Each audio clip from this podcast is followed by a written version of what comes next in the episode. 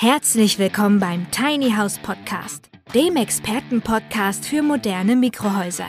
Von und mit Peter L. Pedersen. Wir bringen Ihnen die Vorteile von Minihäusern näher und sprechen mit Fachleuten aller Sparten. Und wir erklären Ihnen, welche baulichen, technischen und rechtlichen Voraussetzungen zu erfüllen sind, damit Ihr Traum vom Tiny House in Erfüllung gehen kann.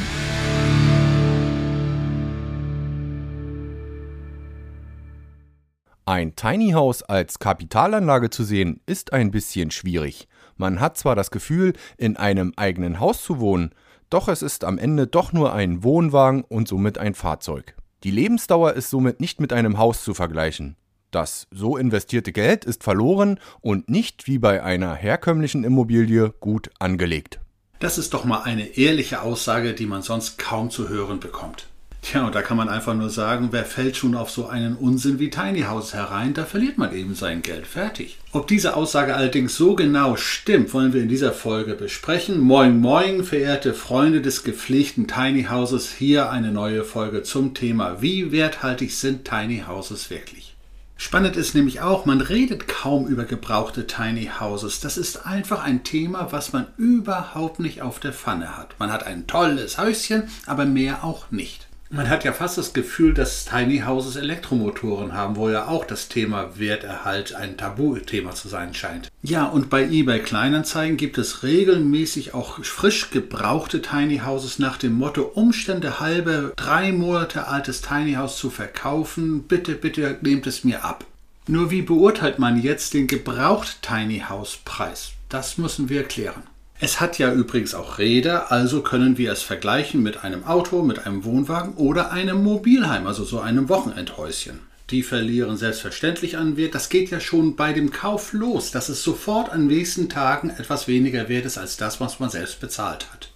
Ja, und wir haben das ja schon in der Folge, als wir über Finanzierung von Tiny Houses gesprochen haben, gelernt, dass Mobilien nur so über acht oder zehn Jahre finanziert werden. Das hat ja Gründe. Die Bank sagt hier einfach, das Ding hält einfach nicht so lange, also ist es auch nicht so viel wert, wenn ich nach zehn Jahren das dann äh, abgelöst habe. Also grundsätzlich kann man sagen, dass nach zehn Jahren eine Mobilie höchstens noch ein Viertel bis maximal ein Drittel des ursprünglichen Kaufpreises wert ist. Habe ich also ein Tiny House als Mobilie für, sagen wir einmal 50.000 Euro gekauft, so muss ich damit rechnen, dass ich nach zehn Jahren dafür höchstens noch so um die 15.000 Euro bekomme. Der Verlust läge also ungefähr bei 35.000 Euro, runtergerechnet auf 10 Jahre 3.500 pro Jahr oder ca. 300 Euro im Monat. Und wohlgemerkt, wenn ich es nicht nach 10, sondern schon nach 4 oder 5 Jahren verkaufe, ist der Wertverlust natürlich pro Monat dramatisch höher. Wenn ich dann obendrein so ein Tiny House dann finanziert habe, dann kann ich damit rechnen, dass neben den Finanzierungskosten, also Zinsen, Tilgung, dann möglicherweise noch das Grundstück und dann der Wertverlust, das eine reichlich teure Angelegenheit wird. Ja, und grundsätzlich muss man überhaupt erstmal jemanden finden, der das haben will. Das kann man ja nicht schwarz im Garten oder auf der Wiese aufstellen. Das geht ja nicht. Das Risiko ist also, dass man es überhaupt nicht mehr los wird, sodass man dann von einem Totalverlust reden kann. Kommen wir also sehr schnell zu dem Ergebnis, Tiny Houses sind etwas für Hobby, aber nicht zum Wohnen, weil das ist einfach viel zu teuer. Aber halt, stopp, wir haben gerade eben ein kleines Zauberwort angeführt, nämlich das Wörtchen Wohnen. Ja, und jetzt kommt die klassische Inkompatibilität, dass in einer Mobilie das Wohnen baurechtlich gar nicht erlaubt ist. Ja, nur was ist denn nun ein Tiny House? Ist es eine Mobilie, die an Wert verliert? Oder ist es eine Immobilie, die möglicherweise sogar an der Wertentwicklung des gesamten Immobiliensektors mit teilnimmt? Ja, und die Antwort ist so logisch wie naheliegend. Es kann beides sein, aber entweder oder. Wäre das Tiny House also eine Immobilie und das bei den momentan massiven Preisentwicklungen, wo ja Jahr für Jahr die Preise für Immobilien steigen, wäre es ja eine tolle Geschichte. Also halten wir fest, entweder Mobilie oder Immobilie, Wertverlust oder Wertgewinn, alles kann Tiny sein. Und vergleichen wir es einfach einmal mit einem Pkw, so weiß jeder, der sich schon einmal einen Gebrauchtwagen gekauft hat, das ist abhängig von den Papieren, wie sich der Wert entwickelt hat. Also ein Fahrzeug, das Scheckheft gepflegt ist, das regelmäßig zur Inspektion war, ist doch mit Sicherheit noch relativ werthaltig. Ein Fahrzeug, das kein TÜV mehr hat, das abgemeldet ist, das kein Scheckheft gepflegte Papiere hat, ja, das kann man natürlich an jeder Ecke für billigstes Geld bekommen. Okay, das ist jetzt nun das Fahrzeug. Was ist mit der Immobilie? Woran erkennt man das denn genau? Und bevor wir uns das etwas näher anschauen, hier ein Beispiel aus der realen Praxis. Ein Kunde von mir hat vor vier Jahren bei mir ein Tiny House gekauft und das hat er für 64.000 Euro erstanden. Das hat er auf ein Grundstück in der Nähe von Fulda aufgestellt, hat eine Baugenehmigung bekommen. Es war also dann schon eine Immobilie. Und das hat er jetzt gerade frisch, ganz aktuell verkauft und zwar für einen Preis von 75.000 Euro. Das heißt also, er hat sogar mehr Geld bekommen, als er seinerzeit bezahlt hat.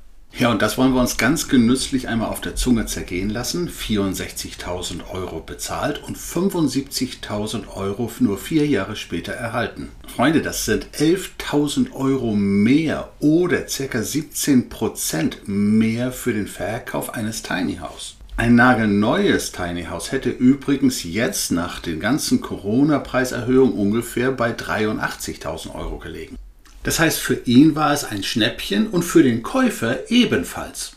Okay, zugegeben, zwischenzeitlich haben wir eine Corona-bedingte Grippesaison gehabt und die hat natürlich zu Preissteigerungen geführt. Aber sei es drum, der gesamte Immobilienmarkt boomt und daran hat er natürlich mit seinem Tiny House teilgenommen. Die Differenz zwischen einem Verlust für eine Mobilie als Tiny House und dem möglicherweise Wertgewinn oder zumindest Werterhalt einer immobilen Tiny House Version ist natürlich dann gewaltig.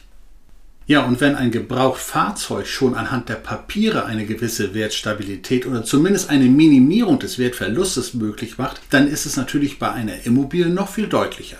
Wir müssen also unbedingt auf die Papiere achten. Lasst euch nichts erzählen von ökologisch toll gebaut, das hilft nichts. Es ist nur allein eine Frage, ob es eine Mobilie oder eine Immobilie ist. Ist es baugenehmigungsfähig, ja oder nein? Das ist die Gretchenfrage. So, und dann listen wir einmal auf, welche Papiere eine Immobilie tatsächlich benötigt, denn wir wollen es ja möglicherweise an einem anderen Standort wieder genehmigt bekommen.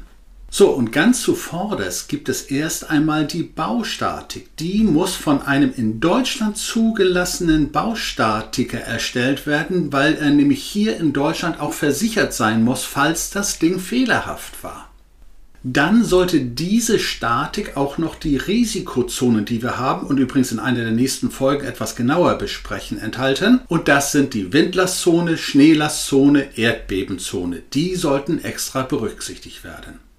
Wofür ist das wichtig? Naja, wenn ihr in St. Peter-Ording an der Nordsee das aufstellen wollt, ist das Verhältnis natürlich etwas anders, als wenn ihr in Berchtesgaden in der Alpen das Ding aufstellen wollt. Und deswegen muss die Statik darauf ausgelegt sein. Also das heißt maximal optimierte Statik.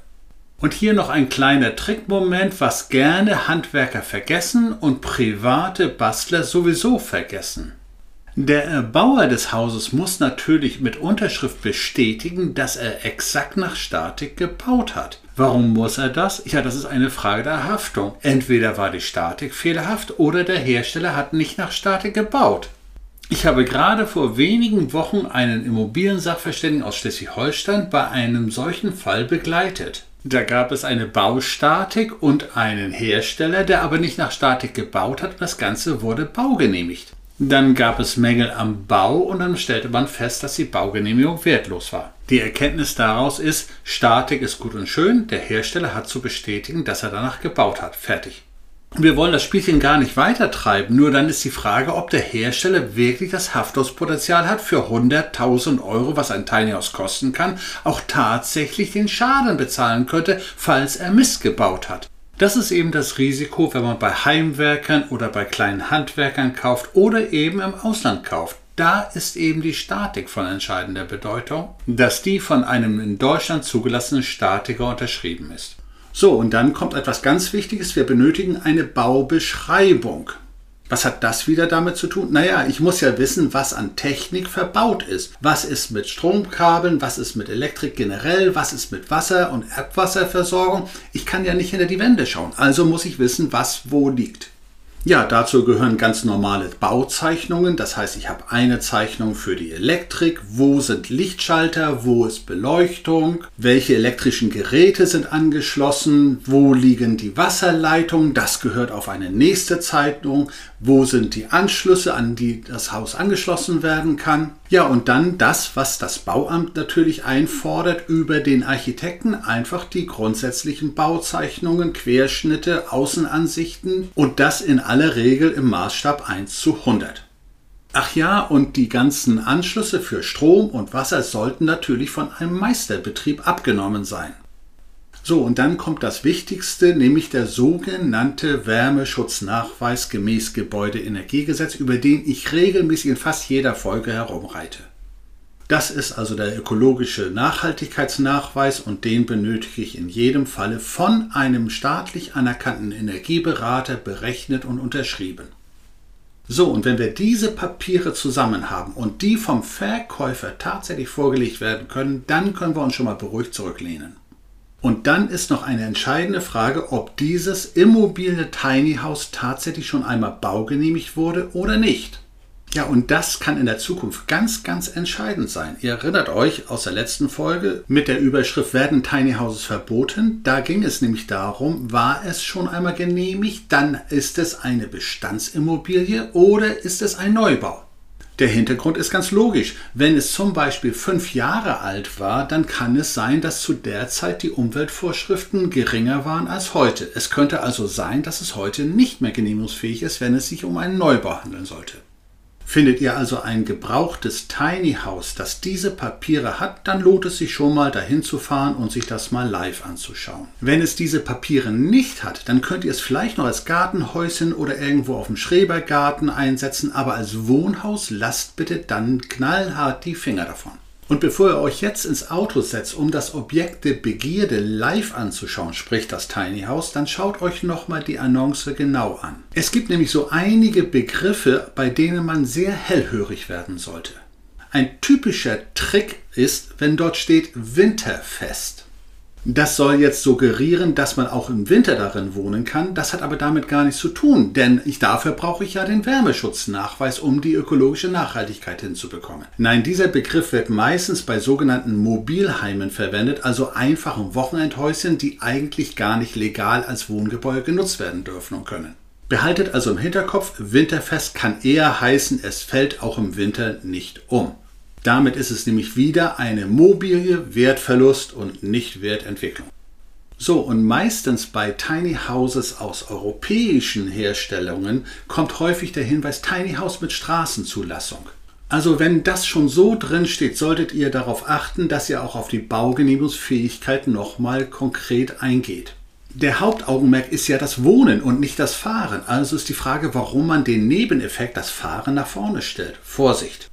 Und als nächstes sollt ihr darauf aufpassen, wenn dort Begriffe kombiniert werden, Wohnwagen und Tiny House, Bauwagen und Tiny House. Da wird dann meistens nur versucht, diese einfache Mobilie als seriöses Tiny House darzustellen, was es tatsächlich ist. Und dann gibt es noch etwas halbfertig Ausbau Tiny House. Das liest man häufig, wenn da irgendwelche Privatleute mal angefangen haben und leider Gottes keine Zeit mehr haben und leider Gottes ist der Opi gerade mit Kaffeetrinken beschäftigt und kann nicht helfen. Also halb fertig oder ganz fertig, es ist völlig egal, ich benötige alle Papiere, die wir erwähnt haben. Weil eine Statik kann ich nicht im Nachhinein anfertigen. Der Werbeschutznachweis muss vorher sein, es muss ja genau danach gebaut werden. Also meistens ist es so, wenn dort ein Tiny House halbfertig angeboten wird, dass man schon gescheitert ist ist. Lasst die Finger davon, wenn es keine Papiere hat.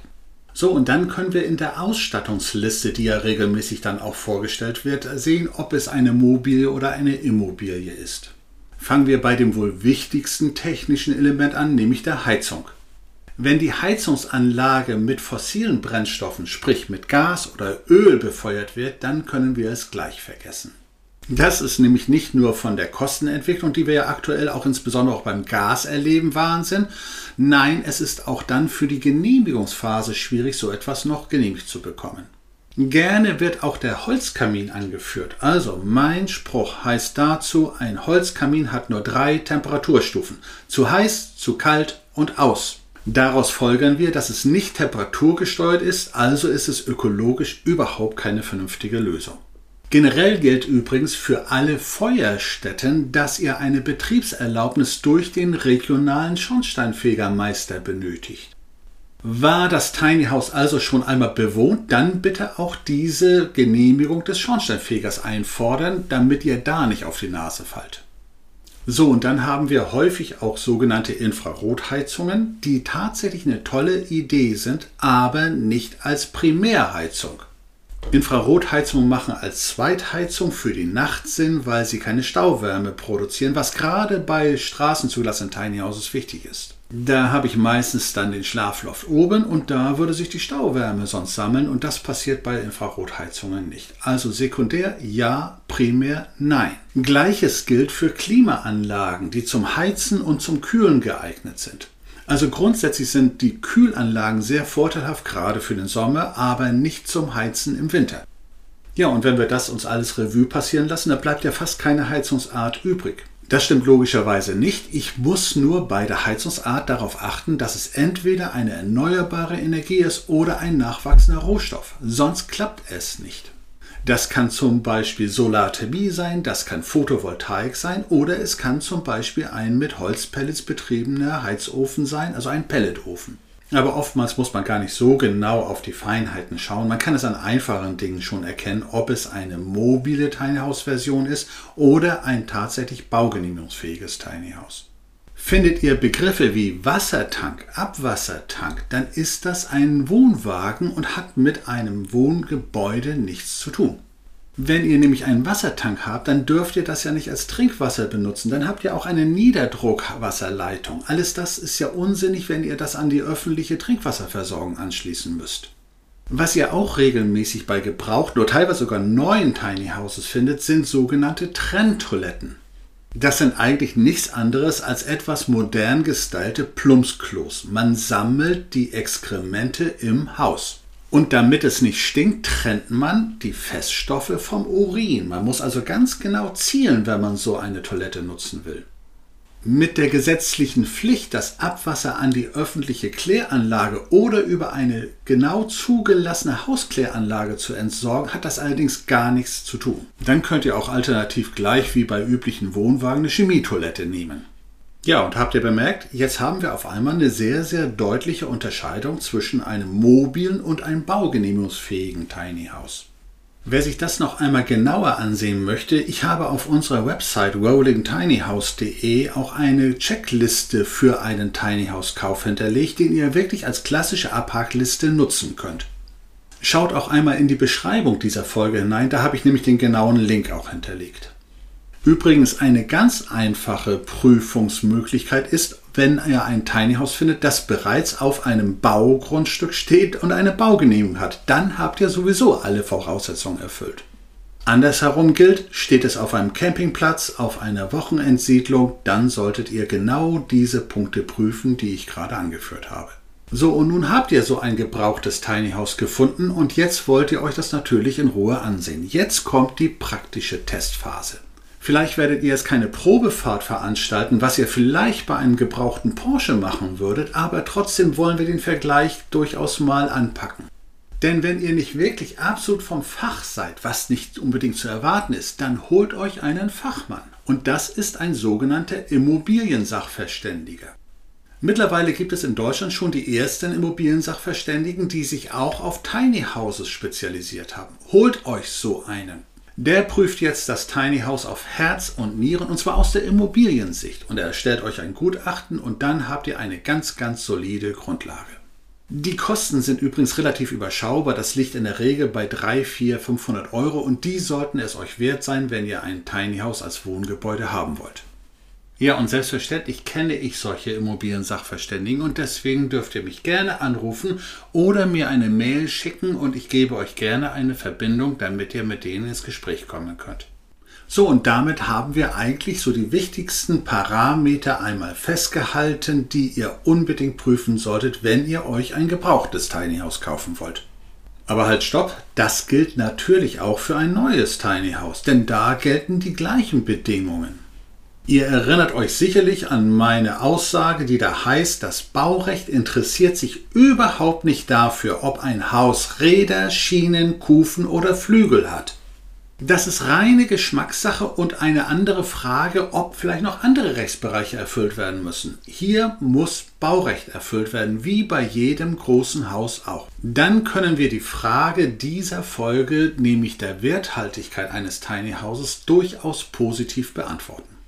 Ja, und damit wären wir wieder am Ende einer neuen Folge. Und wieder bleibt mir nur noch die alte, bewährte Aussage, liebe Tiny House Enthusiasten, lebt euren Tiny House Traum, lernt dazu, kauft nicht blind, sondern informiert euch umfassend, bevor ihr etwas kauft. Und in diesem Sinne verbleibe ich wie immer bis zur nächsten Folge, euer Peter Petersen. Der Tiny House Podcast ist eine Produktion der Berufsakademie Mecklenburg-Vorpommern in Zusammenarbeit mit der Rolling Tiny House GmbH. Wenn Sie mehr zu den Tiny Houses wissen möchten oder in einem Mini-Haus einmal Probe wohnen wollen, dann schauen Sie doch einfach auf www.rolling-tiny-house.de.